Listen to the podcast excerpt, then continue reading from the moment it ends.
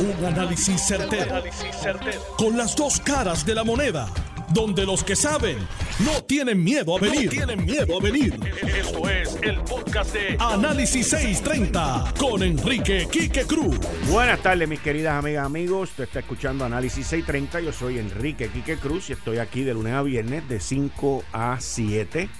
Me escuchas en el área metro también en la banda FM a través del 94.3 en el área metro y me escuchas también en la banda FM en el área oeste de Puerto Rico, por allá por Mayagüez, en la Sultana del Oeste, el oeste por la banda FM en el 99.9 FM. Hoy, miércoles 28 de octubre, los mercados de valores en los Estados Unidos, lo que llaman la bolsa de valores, Wall Street, se cayó. Las acciones bajaron de valor. El precio del petróleo sigue bajando, va por 37 dólares el barril. En mercados internacionales está en 39. Los eh, conocitólogos de la Autoridad de Energía Eléctrica, incluyendo a Ralph Krill y a toda su gerencia, a toda su gerencia corporativa, que nos trataron de meter un aumento en la luz, pues aquí están lo mucho que ellos saben de los mercados específicamente porque en aquel momento, cuando yo le dije a ustedes que ellos estaban hablando de que la luz iba a subir, el petróleo iba a subir y todo este tipo de cosas, yo le dije a ustedes que Libia iba a entrar a vender petróleo, iba a aumentar su capacidad de venta de petróleo.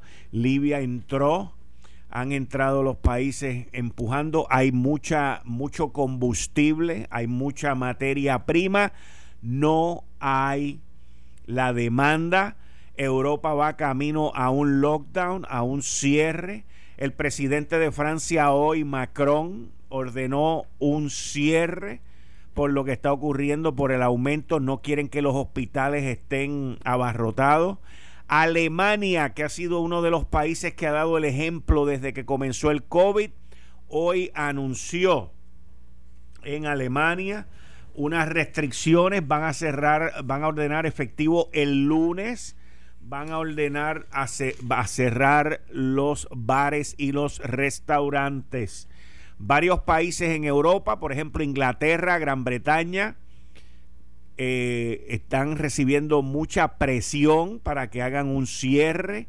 Portugal hoy anunció el uso mandatorio de las mascarillas, al igual que Bélgica también está mirando otras opciones y Europa está temerosa de volver a ser el centro, el epicentro mundial del aumento. En los Estados Unidos también, la semana pasada llevábamos varios días con aumento, llegamos a tener 80 mil casos diarios de contagios reportados, aunque se están viendo estos brotes, se están viendo estos aumentos en los contagios, las muertes se han mantenido bajitas. ¿Por qué? Porque la ciencia ha avanzado, los tratamientos han avanzado, los tratamientos experimentales también se han llevado a cabo. Y miren, estamos ya aproximadamente como a tres semanas, tres semanas de que salga la primera o una o dos de las vacunas. Eh, Puerto Rico va a tener su, su número de vacunas, que como yo les explicaba aquí en innumerables ocasiones, Primero van lo que se conocen los primeros, los respondistas, que son los médicos, las enfermeras, el personal que atiende, luego los hogares de personas mayores, de ancianos, y por ahí siguen las prioridades, la Guardia Nacional, los policías, eh, las personas que, trabajan en el gobierno, que están en contacto, me refiero ley, orden y otras dependencias gubernamentales. Estos todos van a venir con eh, eh, con la reglamentación y las instrucciones por parte del CDC y el gobierno federal. Ustedes, yo les dije la semana pasada, el jueves pasado, con un grupo de científicos se había reunido con el Food and Drug Administration, con lo que se conoce como la FDA, y habían determinado cuál iba a ser los procesos para aprobación de estas vacunas, siempre poniendo por delante la parte científica, la salud de la gente. Miren, aquí no nos podemos dejar llevar por los titulares, no nos podemos dejar llevar por el engaño, por las noticias falsas.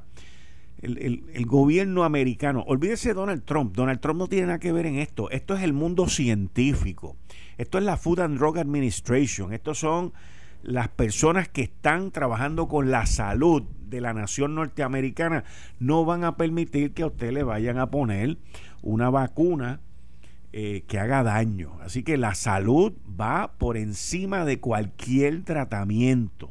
Tengan eso claro.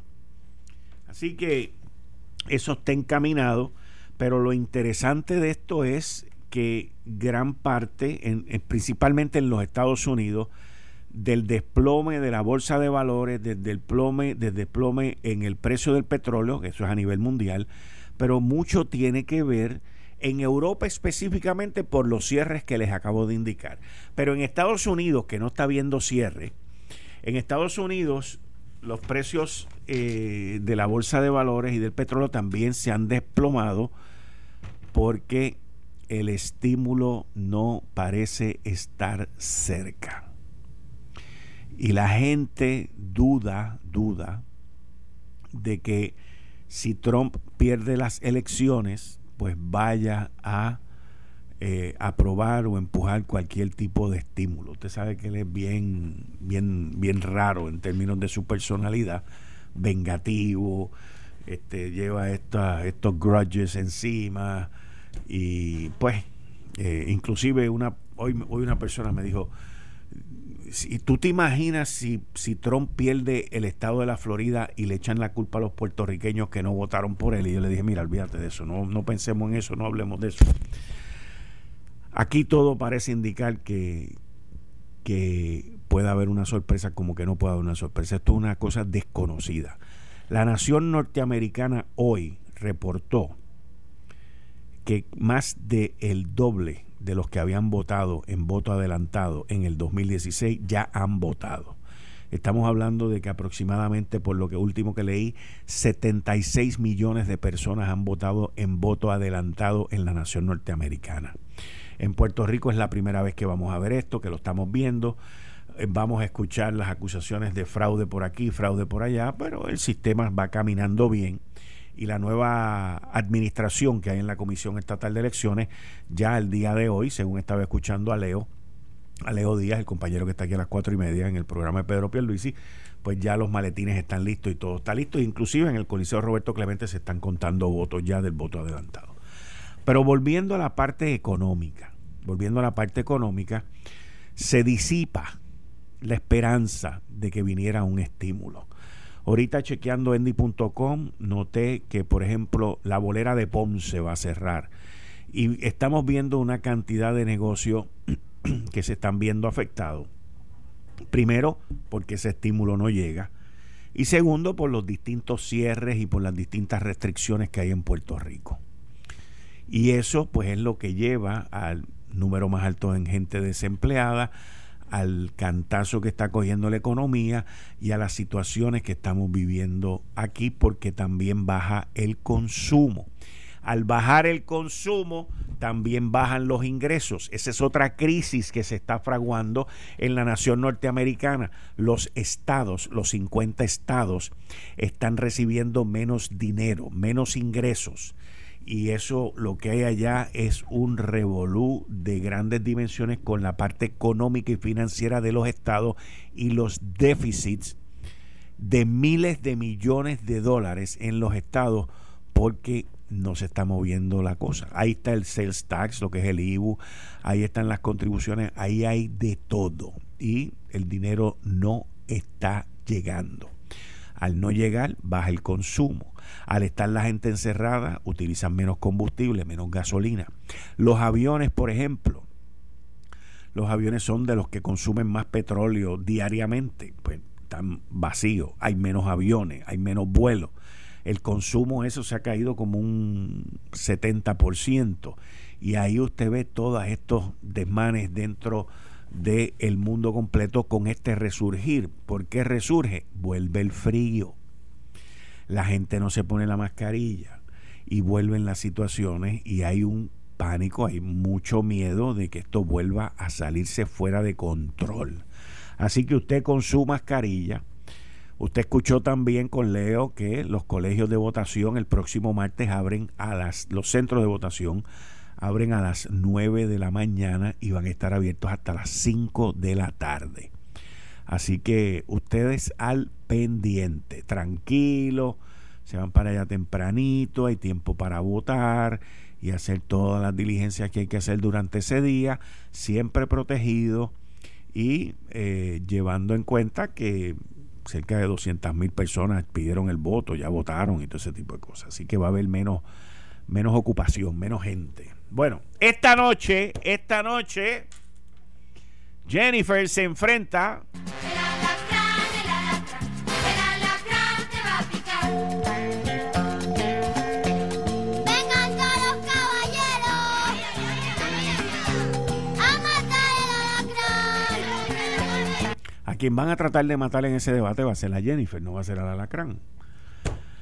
Y yo me imagino que será un batacumbele de todos ellos en contra de Jennifer. Yo espero que Jennifer esté preparada para ese encuentro en donde la van a atacar por haber defendido a Trump, por hablar bien de Trump, por este hacerle cucas monas a Trump y por este ser republicana. Vamos. Eh, eso pues es lo que ya es esperado. Y los ataques vendrán principalmente por parte de Aníbal Acevedo Vilá y los demás candidatos a la comisaría residente. Es interesantísimo, by the way, y en el break comercial antes de que este, de, que este programa empezara, es interesantísimo este, escuchar al candidato a comisaría residente por el Partido Independentista Puertorriqueño quejándose de que los fondos federales no han llegado. ¡Woo! Pero así es la independencia que quieren aquí y la soberanía que quieren aquí, todo federalizado, pero sin el FBI, sin la Corte Federal, sin que metan a nadie preso, porque ellos son puros y palcos en esa vaina y ninguno de ellos nunca se va a meter en problemas si llegan a correr el gobierno. Pero esta noche, a las 10 de la noche, lo va a poder escuchar aquí en Noti1 y a través de Guapa, pues es el único debate que va a haber. La clave de Jennifer González para esto es bien sencilla, bien sencilla. Eh, uno puede reaccionar o uno puede responder. Si Jennifer reacciona a los ataques, el atacante es el que gana. Si Jennifer responde a los ataques, ella es la que gana. esa es la clave de todo esto. Este, esta es la clave. Do not engage, como dicen los americanos. No te enganches con el oponente porque van, que te van a tirar con todos los zapatos y todas las pelucas y todos los tintes rubios de Trump. Pues fantástico, eso ya tú lo sabes. Pero si tú respondes con tu mensaje, con tus ideas, con tu eh, poder, porque tú eres el incumbente, y tú eres la más billete que ha traído aquí, y tú eres la cheche la película, y todos ellos quieren tu posición y no tienen break, pues entonces uno lleva la ruta de la victoria. Miren, yo mientras más veo a personas envueltas en distintas campañas, fuera del Partido Nuevo Progresista, porque no los he visto. Pero mientras más veo en el ala popular, los demás se ven claramente, pero uno a la gente le ve eh, lo que se conoce como el demeanor. El demeanor, uno le ve la cara, uno, uno ve esa persona que sabe que va para el matadero, que sabe que va encaminado a la derrota. Eso se ve claramente. Pero estas elecciones, estas elecciones en específico, tiene mucho más que ver con quién va a gobernar la isla o quién va a ser comisionado residente. Porque en estas elecciones hay una cuarta papeleta, que es la papeleta de estadidad sí o no. Y en esa papeleta, todos los puertorriqueños, aunque esta noche usted va a ver que esa papeleta no sirve, he visto anuncios de, los distintos movimientos y de los distintos soberanistas e independentistas y populares que quieren que esto sea fuera de la cláusula territorial, que quieren que esto sea un, un territorio independiente, que quieren que esto sea un invento, pero todos lo quieren con fondos federales. Así que usted tiene que tomar una decisión. ¿Usted se quiere tomar las loqueras de esta gente? ¿O usted quiere ir a paso firme con su ciudadanía? ¿Usted quiere ir a paso firme con los Estados Unidos? E, esa es la decisión de estadidad. Sí, y estadidad no. Esa es la decisión. Si usted vota que no, pues significa que usted no quiere estar con los Estados Unidos. Si usted vota que sí, significa que sí. Bueno, pero que lo que pasa es que no le van a prestar atención a eso. Sí, los ojos, los ojos de los senadores, los ojos de los congresistas van a estar en ese resultado. Tanto de los oponentes como de los amigos. Los oponentes para ir allá a decir, ustedes ven, esa gente no lo quieren. Eso se lo garantizo yo a ustedes. ¿Ok? Los populares, los soberanistas y los del movimiento, todos ellos le van a buscar una fórmula matemática. Yo entiendo que la estadidad va a arrasar, va a sacar más que en el 2012, va a sacar más que 61%, ese es mi entender. Porque por la estadidad va a votar más gente de los que están en el PNP. Y la estadidad va a sacar más votos que Jennifer, va a sacar más votos que el que gane la gobernación. Eso es, eso de lo por seguro. Puede que la estadidad no saque la misma cantidad de votos que sacó en el 2012, porque hay menos votantes. Pero si logramos pasar el 61% que sacamos en términos porcentuales en el 2012, eso sería una excelente victoria. Excelente victoria. Imagínense que los populares todavía siguen por ahí peleando de que hay que contar las papeletas vacías. O sea, son, son cosas que ni ellos mismos se las creen, pero las repiten. Así que este próximo 3 de noviembre, esa, eso, esa papeleta es bien importante. Esa papeleta es la que va a definir cómo nos van a ver allá afuera. Nos van a ver como alguien que quiere la independencia, que es digna, es digna, no hay ningún problema con eso pero si tú quieres la independencia, pues mira, mi hijo, lo siento mucho, pero no te puedo seguir dando los fondos federales. Vamos a trabajarlo aquí, tú vete por tu lado y yo me voy por el mío y tú resuélvetela. Fantástico, con eso no hay nada malo. O la otra es, mira, esta gente sí están interesados en ser parte de la nación más poderosa, de la nación más grande. Vamos a empezar a mirar esto de una manera más seria y vamos a encaminar esto de alguna manera. Que los populares en la administración pasada, por el miedo que le tuvieron a la victoria de la estadidad en el 2012, nos llevaron a la quiebra. Fantástico. Pues esa fue la que nos tocó. Y ahora nos toca salir de la quiebra. Ahora nos toca administrar esto y salirnos de la quiebra para ir a una gran victoria. A una gran victoria. Estás escuchando el podcast de Noti1. Análisis 630 con Enrique Quique Cruz. 5 y 35 de la tarde de hoy, miércoles 28 de octubre. Te estás escuchando Análisis 630. Yo soy Enrique Quique Cruz y estoy aquí de lunes a viernes de 5 a 7. Como todos los miércoles a las 5 y 30 con la licenciada Zoela Boy. Sole, bienvenida, muchas gracias por estar aquí. Y que muchísimas gracias a ti por la oportunidad. Saludos a todos los amigos y amigas allá en Noti1 y a todo el pueblo que nos está escuchando esta tarde. Bueno, Zoe, tú vas a estar hoy, estás bastante ocupada con esto del debate en Guapa.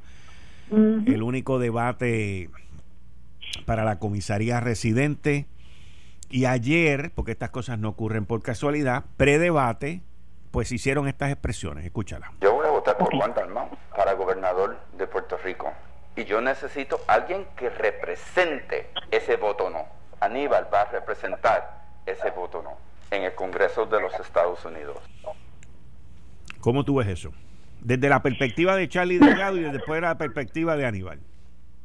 Pues mira, yo creo que yo no sé si un endoso de Luis Gutiérrez aquí en Puerto Rico es bueno para un candidato o una candidata.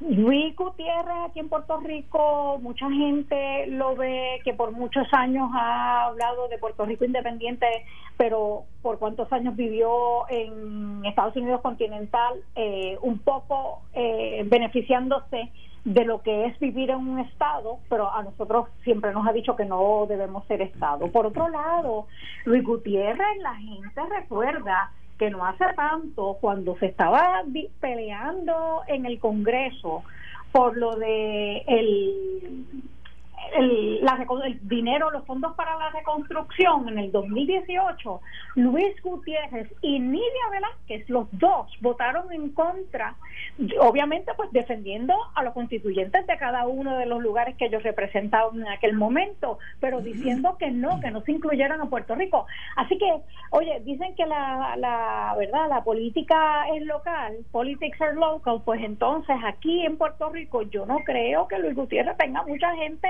que diga, wow, si Luis Gutiérrez apoya a Aníbal, pues déjame yo también apoyarlo. Así que yo no sé si es tan bueno.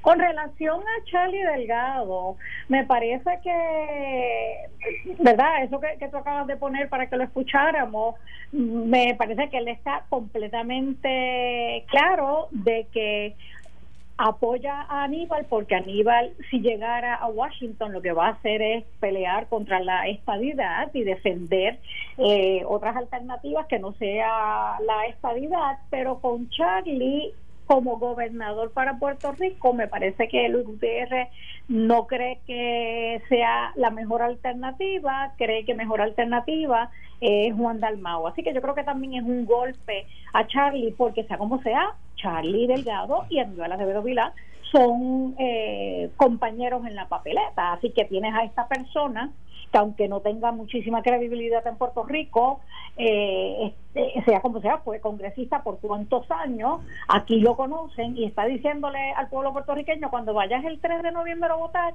fíjate, votate por, en esa papeleta popular, votate por uno de ellos y el otro no.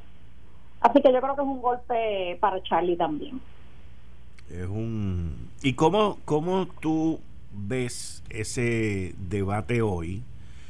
Eh, donde Jennifer, pues podríamos decir que será atacada por todo el mundo por, por ser republicana, por, por mm. ser pro-Trump, porque el que reparte el bacalao es Trump.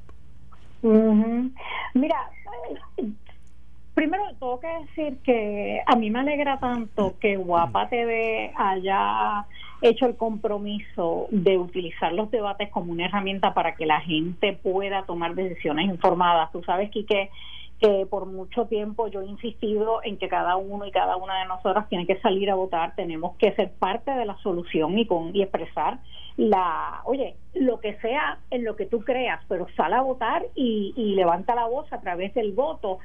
Y ese voto tiene que ser informado. Yo, cuando Wanda Vázquez y Pedro Pierluisi estaban corriendo en las primarias, critiqué muchísimo a la gobernadora porque no accedió a ir a un debate y yo creo que el pueblo tiene debe tener el derecho a escuchar las propuestas de los candidatos y candidatas particularmente para posiciones como esa la de verdad gobernador la de comisionado residente la de las alcaldías.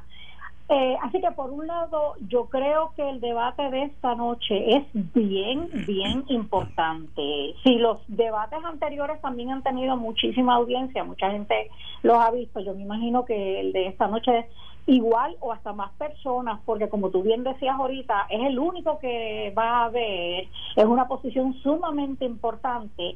Y vamos a ser realistas, y que yo creo que mucha gente tiene la expectativa de que entre Jennifer González y Aníbal Acevedo Vila va a haber mucho roce, mucha tiraera, y Definitivamente el tema de la corrupción, que a mucha gente yo creo que le importa muchísimo, va a ser discutido por los cinco candidatos. Yo estaba revisando las propuestas de los tres candidatos, el del PIB, el del Movimiento Ciudadana, eh, debo decir Movimiento Victoria Ciudadana y Proyecto Dignidad, los tres candidatos, eh, de hecho son dos mujeres y un hombre, presentan como una de las principales propuestas devolver la credibilidad en Washington DC, específicamente en el Congreso de Estados Unidos, que entienden ellos que se ha perdido como resultado de la corrupción. Pero cuando tú veas a los candidatos hablar de corrupción, yo tengo que decir que aunque Aníbal pudiera levantar el argumento de, ajá Jennifer, pero tú eres del Partido Nuevo Progresista, que durante este cuatrienio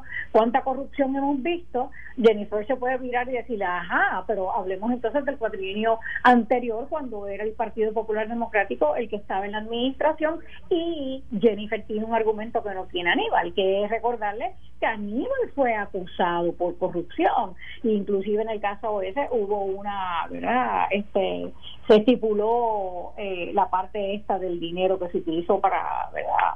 Eh, para dar dinero a la campaña que no se notara. Así que el tema va a ser bien, yo creo que va a ser el tema que quizás más eh, será más discutido y creo que va a ser un tema que para los dos, tanto para Aníbal como para Jennifer, va a ser delicado y tienen que tener cuidado ambos de cómo lo trabajan. Con relación a lo que mencionas de que Jennifer va a ser quizás la candidata al a quién más le van a tirar. Te tengo que decir que yo, el día que estábamos viendo el debate de San Juan, de la alcaldía de San Juan, yo decía, oye, no hay duda que en estos debates el, el candidato del Partido Nuevo Progresista se convierte en, en la persona quien más le tiran todos los otros candidatos. Fue así con Pedro Pierluisi, fue así con, con Miguel Romero y estoy segura que va a ser así con Jennifer González.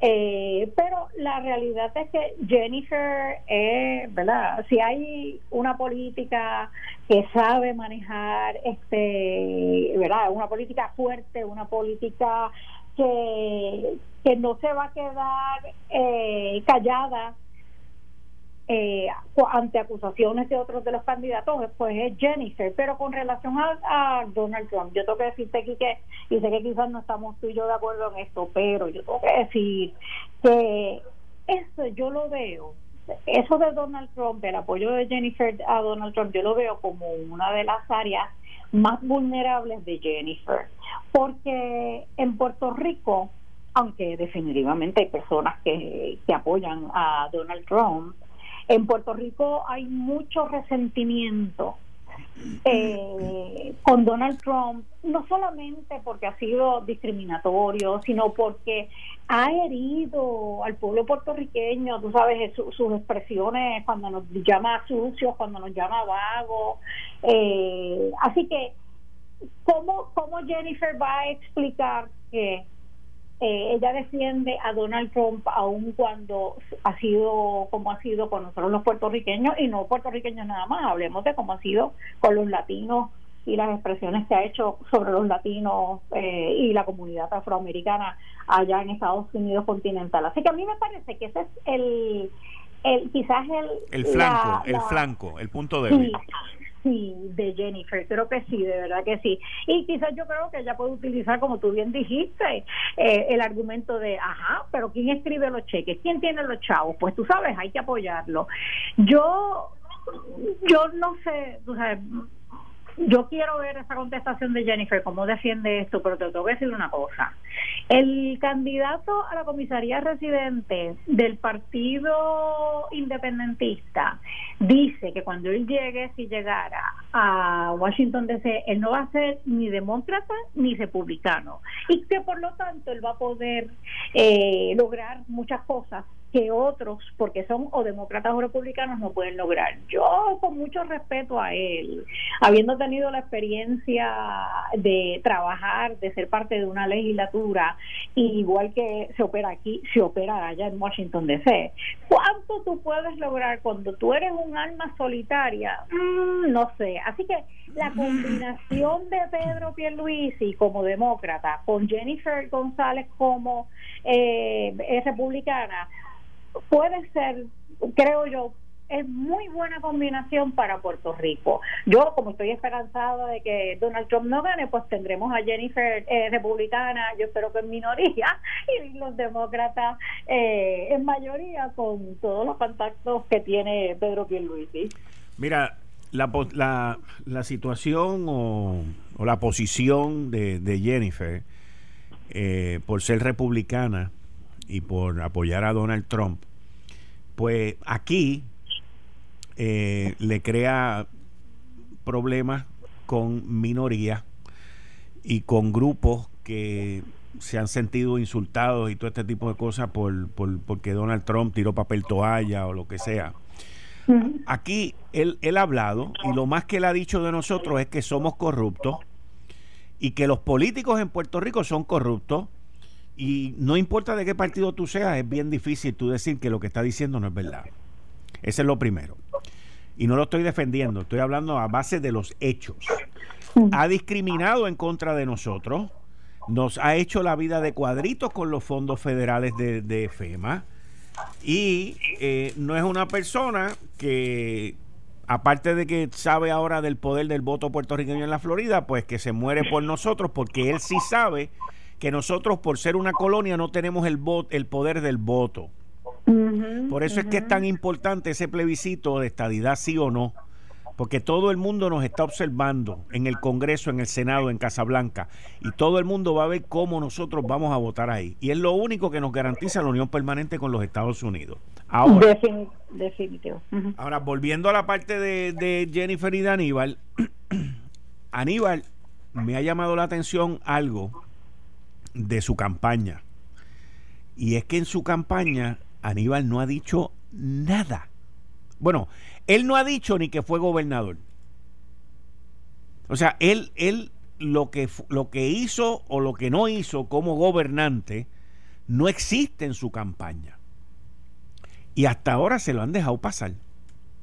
Y nadie ha dicho nada del, tema. Yo los otros días en Lo sé todo le, le pregunté, porque durante su primer año de gobernación se subió la matrícula y se subieron los gastos de los edificios y se subieron un montón de, de, gastos y de que pagaban los estudiantes en la Universidad de Puerto Rico.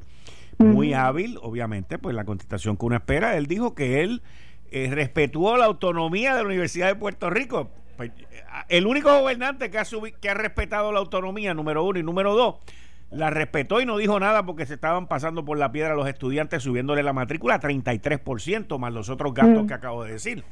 En aquel momento el presidente era Tony García Padilla, que yo sé, yo sé porque lo conozco y sé sus luchas como presidente de la Universidad de Puerto Rico, él siempre estuvo en contra de que subiera la matrícula de la Universidad de Puerto Rico. Y, y entonces, cuando tú lo ves a él corriendo como candidato a comisionado residente ahora, él no habla de nada de lo que pasó durante sus cuatrenios como gobernante. No tiene logro, porque si tú mismo no te no te promueves, si tú mismo no te vendes, pues entonces tú quieres borrar eso del mapa y quieres presentarte como una cara nueva aquí, lo cual es imposible. Fíjate, Quique, qué interesante es este punto tuyo y, y otra vez, ¿verdad? Preparándome para el debate de esta noche, he estado leyendo un poco de eso mismo, de, de los logros eh, de cada uno de los dos, tanto de Jennifer como de Aníbal. Y tengo que decirte que para mí es impresionante. Oye, y habiendo sido senadora, te puedo decir que, que el número no es lo importante, pero es que la diferencia es tan notable. Cuando Aníbal fue eh, comisionado residente, él presentó 36 proyectos. En el tiempo que lleva Jennifer siendo comisionada residente, ha presentado 71. Y otra vez, insisto, el número no es lo importante, pero es que la diferencia en este, en, cuando estás comparando estas dos personas, es bien, bien notable. Y, y yo creo que la cantidad de ayudas que nos han llegado, digo, y hay que ser justos y, y sabemos que muchos fondos que han llegado tienen que ver por todo lo que hemos pasado, eh, huracanes, terremotos, ahora la pandemia, pero de todas formas, tú, en estos cuatro años de Jennifer, yo tengo que decir que tú ves mucha más eh, actividad con relación a la ayuda, aún con todo lo que hemos dicho ya de Donald Trump, que déjame hacer un paréntesis y añadir, recordemos que nos dijo vago, que nos dijo sucio y quería vender nuestra isla, pero bueno, este aún con toda la, la, la verdad la conducta de Donald Trump contra nosotros Jennifer ha logrado muchísimas cosas.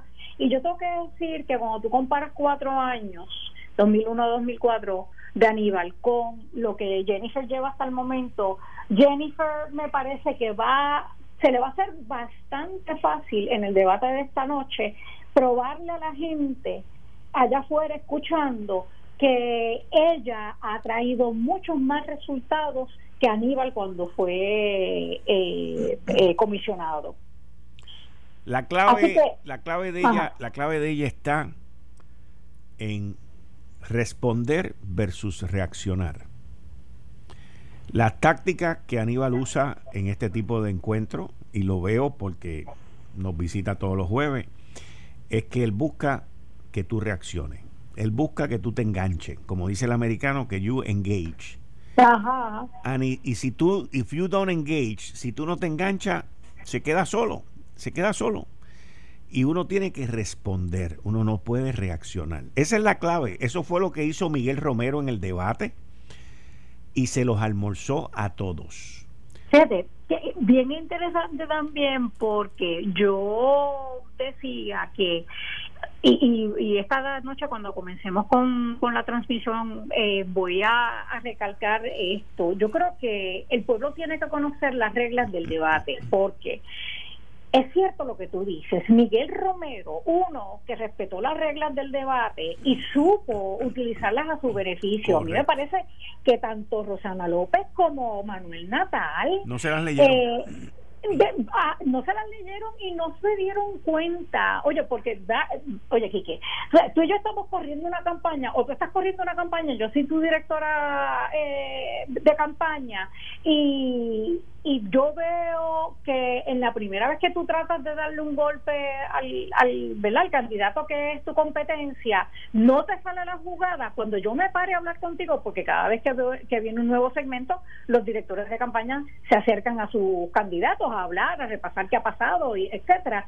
Yo lo primero que te digo a ti es, deja de darle, porque la persona está bien preparada y lo que estás haciendo es, utilizando el tiempo, en lugar de presentar tus propuestas, utilizarlo para criticar y no te está resultando porque la, eh, a quien estás criticando está súper bien preparado, que eso es lo que yo creo que pasó en el debate de San Juan. Pues pasando esa experiencia al debate de esta noche con los comisionados y comisionadas, candidatos y candidatas a Washington DC, me parece que primero que la gente entienda que la regla es que cuando un candidato está hablando y dentro de lo que está diciendo hace referencia directa a otro candidato, ese otro candidato va a tener la oportunidad de refutar, de reaccionar a lo que dijo, pero solamente va a poderlo hacer en una ocasión. Así que yo creo que es importante que la gente sepa eso, porque si vemos a alguien, tú estás diciendo que Aníbal tiene esta estrategia de tratar de, de, de provocar que tú reacciones,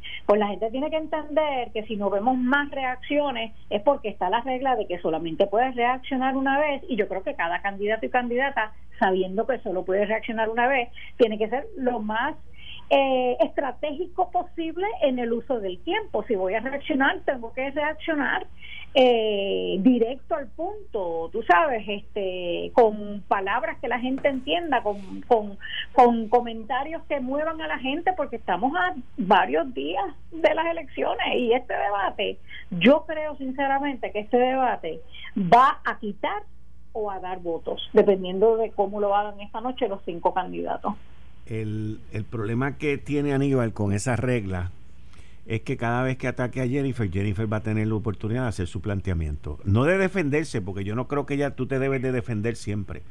Tú debes de 5 a 10 segundos defenderte y después establecer el contraste entre tú y el que te está atacando.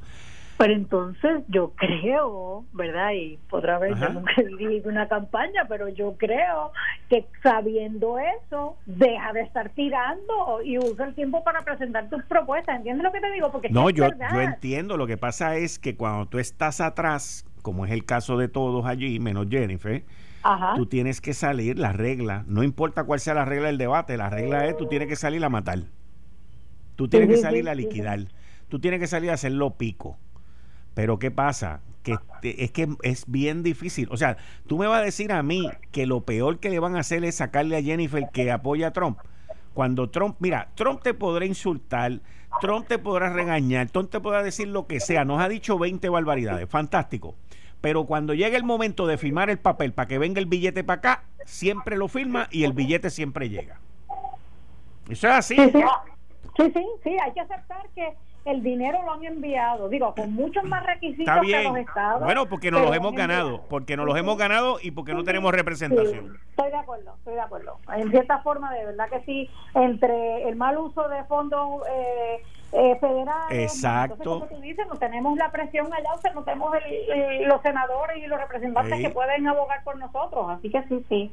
Sí, sí, es verdad. Al fin y al cabo, quien firma. Pero otra vez, yo, yo, por eso yo te digo sinceramente, yo no sé si, si, si tú tienes una opinión diferente, pero a mí me parece que ¿qué, otra, qué otro flanco puede tener Jennifer? Esto fue el, podcast de Notiuno. Análisis 630 con Enrique Quique Cruz. Dale play a tu podcast favorito a través de Apple Podcasts, Spotify, Google Podcasts, Stitcher y notiuno.com.